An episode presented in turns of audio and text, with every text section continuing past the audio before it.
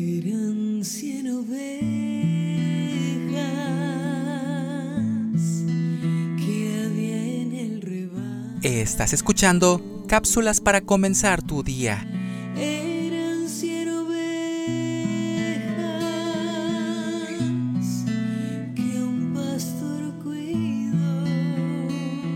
Y al llegar a casa, reúne a sus amigos y vecinos y les dice, Gozaos conmigo, porque he encontrado mi oveja que se había perdido. Lucas 15, 5 y 6.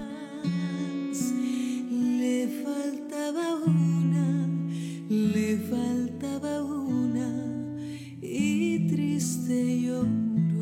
En la actualidad, es muy común enterarnos por los medios de comunicación de cientos de niños y niñas perdidos o robadas.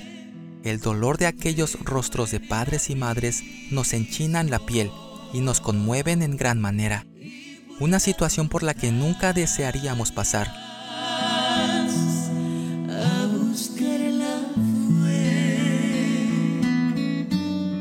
La alegría de encontrar aquello tan valioso nos refresca, nos reanima y dan ganas de compartirlo con todos. Tal como sucede con este pastor, que Jesús pone de ejemplo. El pastor se llena de gozo y pone su oveja sobre sus hombros y la lleva a casa. Así, Dios lo hace con nosotros. Si te has salido del redil y estás perdida o perdido, sin saber a dónde ir, deja que Él te cargue sobre sus hombros y cure tus heridas. Pidamos a Dios que no permita que nada nos aparte de sus manos y damos gracias por su presencia.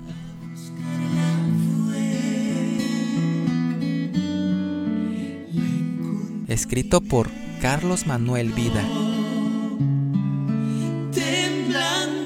Soy Moisés Nava. Que tengas un excelente día. Curó sus heridas, la tomó en sus brazos y al redil volvió.